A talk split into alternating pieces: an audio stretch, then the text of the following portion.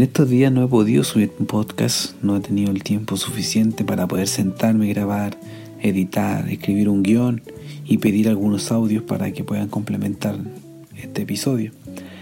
Así que vamos a retomarlo, espero que funcione bien y espero que les guste.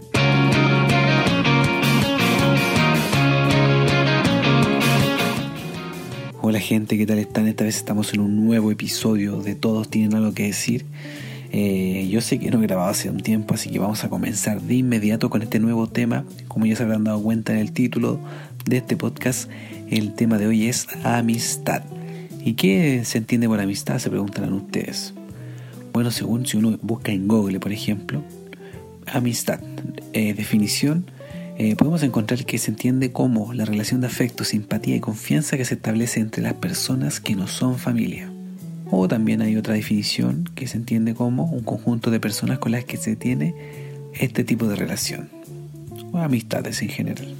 Y para complementar esta definición, qué mejor que tomarnos desde las palabras de doctor Arriagada. Así que, doctor Arriagada tiene algo que decir. Eh, hay un libro maravilloso sobre amistad que se llama Los Cuatro Amores, de Four Labs, de C. Lewis, y uno de los cuatro amores es precisamente amistad. Los otros son Eros, Caritas, y afecto. Y Luis, eh, me voy a basar en él, porque es mejor eh, tomarse de alguien más grande, ¿no es cierto? Eh, Luis dice que la amistad es el más espiritual de los amores. es también un, amor muy hermoso porque uno no se fabrica ese amor como que nace espontáneamente.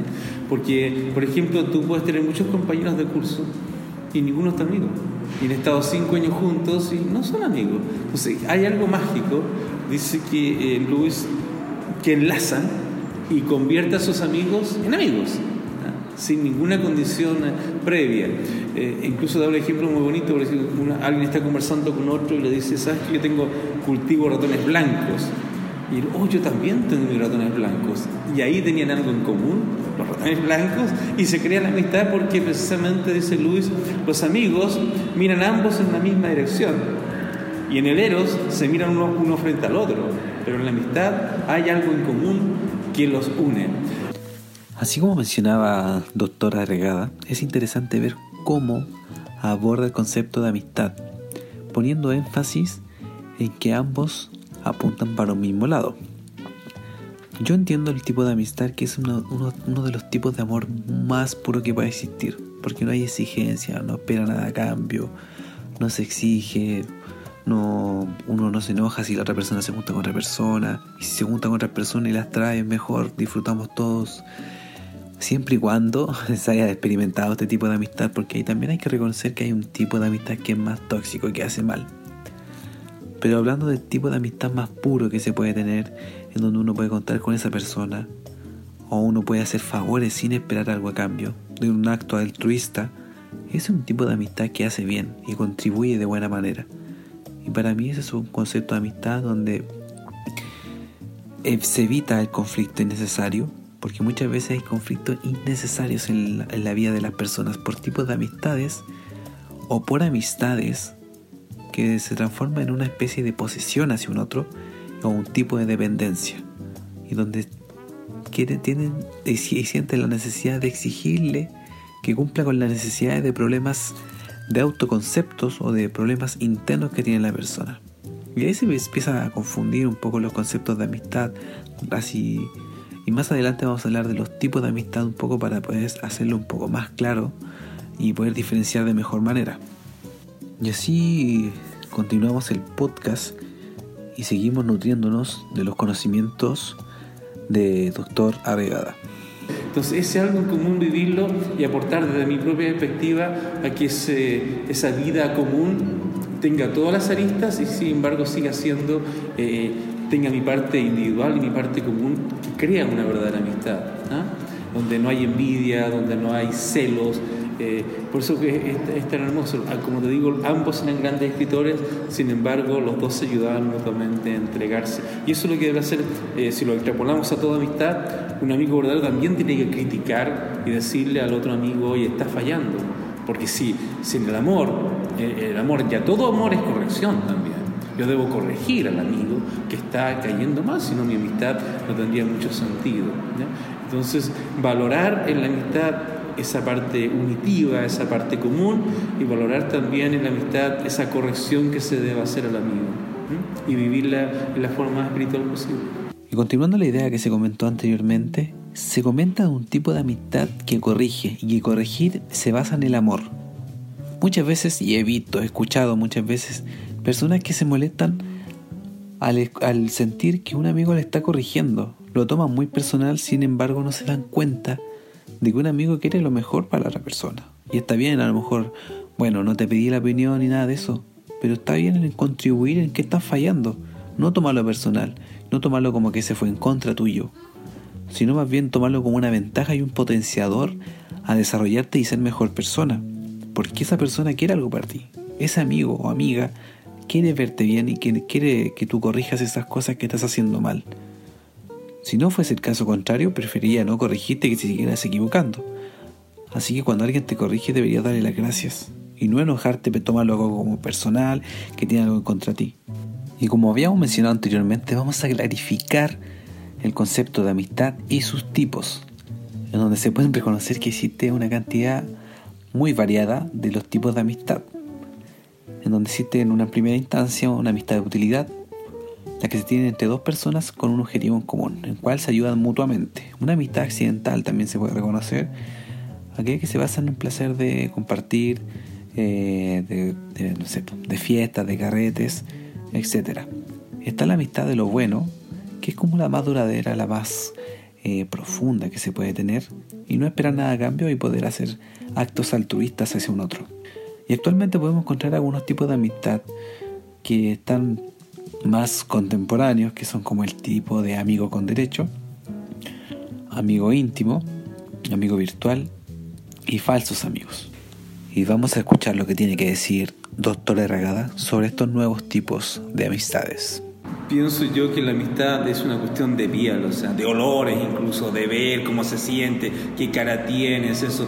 Las amistades virtuales que pueden ser, eh, eh, yo creo que son entre comillas amistad, no es una amistad verdadera. O sea, eh, puede mantenerse una amistad, lo conocí en tal tiempo, entonces te escribo, te chateo, tengo tu Facebook. Es un mantenimiento la amistad y es una vivencia la amistad también, pero no con plenitud, no con... yo tengo amigos que son eh, por Facebook, pero cuando nos hemos juntado ahí vivenciamos realmente la risa, el llanto, el rostro, la vestimenta que tiene el otro. Y realmente el compartir verdadero la amistad está in situ, está, está, con, está con sudor, está, está, con, está con gestos, está con todo eso. Entonces no, no creo. Ahora ese, ese invento de amigo con beneficios... Eh, eso le da la amistad, le quita toda espiritualidad a la amistad. O sea, si yo me hago amigo tuyo porque eres, eh, que soy hijo del rector, ¿ya? O si yo me hago amigo tuyo porque tienes dinero, o me hago amigo tuyo porque tienes un, qué sé yo, un, libro, un pase para un spa que yo quiero ir. Entonces, eso es buscar un aprovechamiento en el amigo y eso destruye la amistad. Un amigo tiene que ser eh, un amigo, porque es mi amigo, porque me gusta compartir con él, no porque saco beneficios de él, y menos un beneficio sexual que ya tiene altos nombres, que es yo, la pareja, precisamente el nombre pareja es pareja, va al lado mío por el tiempo que yo quiero.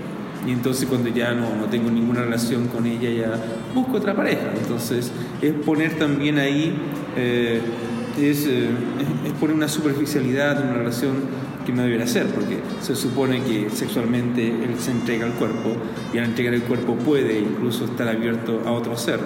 Entonces, superficializar esa entrega, eh, llamándolo tengo beneficio con ella, no, le quita cierto peso, le quita cierta profundidad, le quita cierto valor a la vida humana. Eh, y al andar eh, que los otros sean para mi beneficio, que los otros sean para mi placer, que los otros sean para usarlos.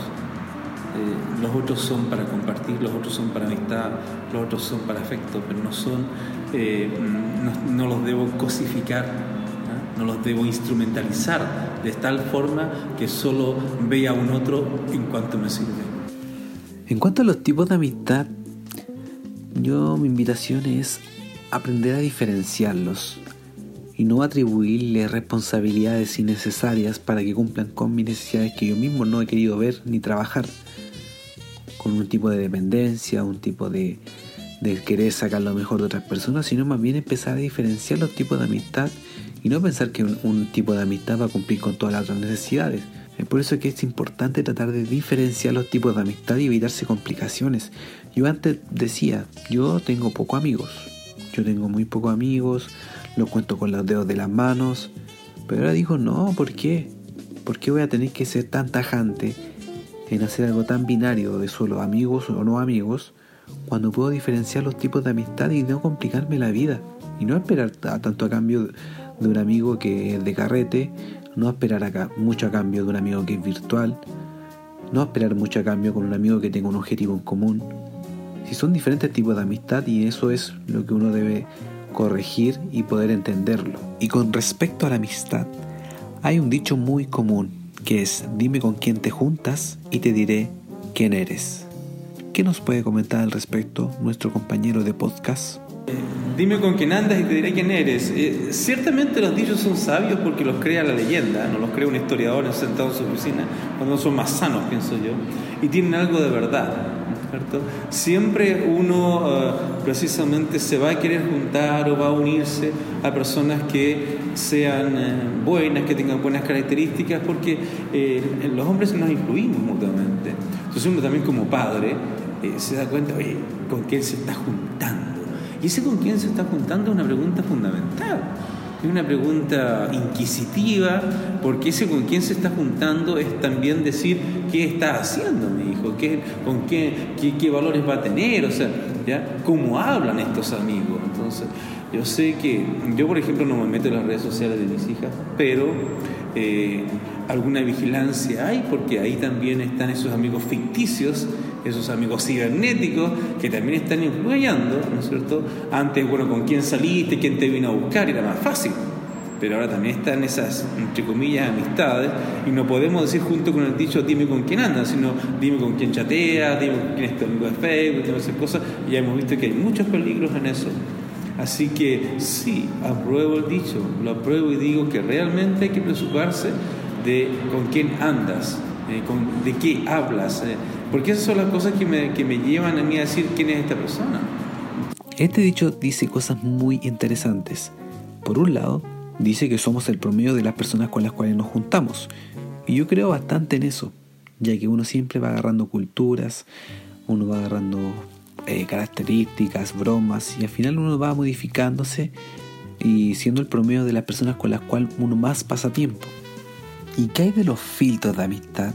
Hasta qué punto uno puede decidir si esta persona es amigo de uno o no y poder confiarle cosas que comúnmente uno suele confiarle a los amigos.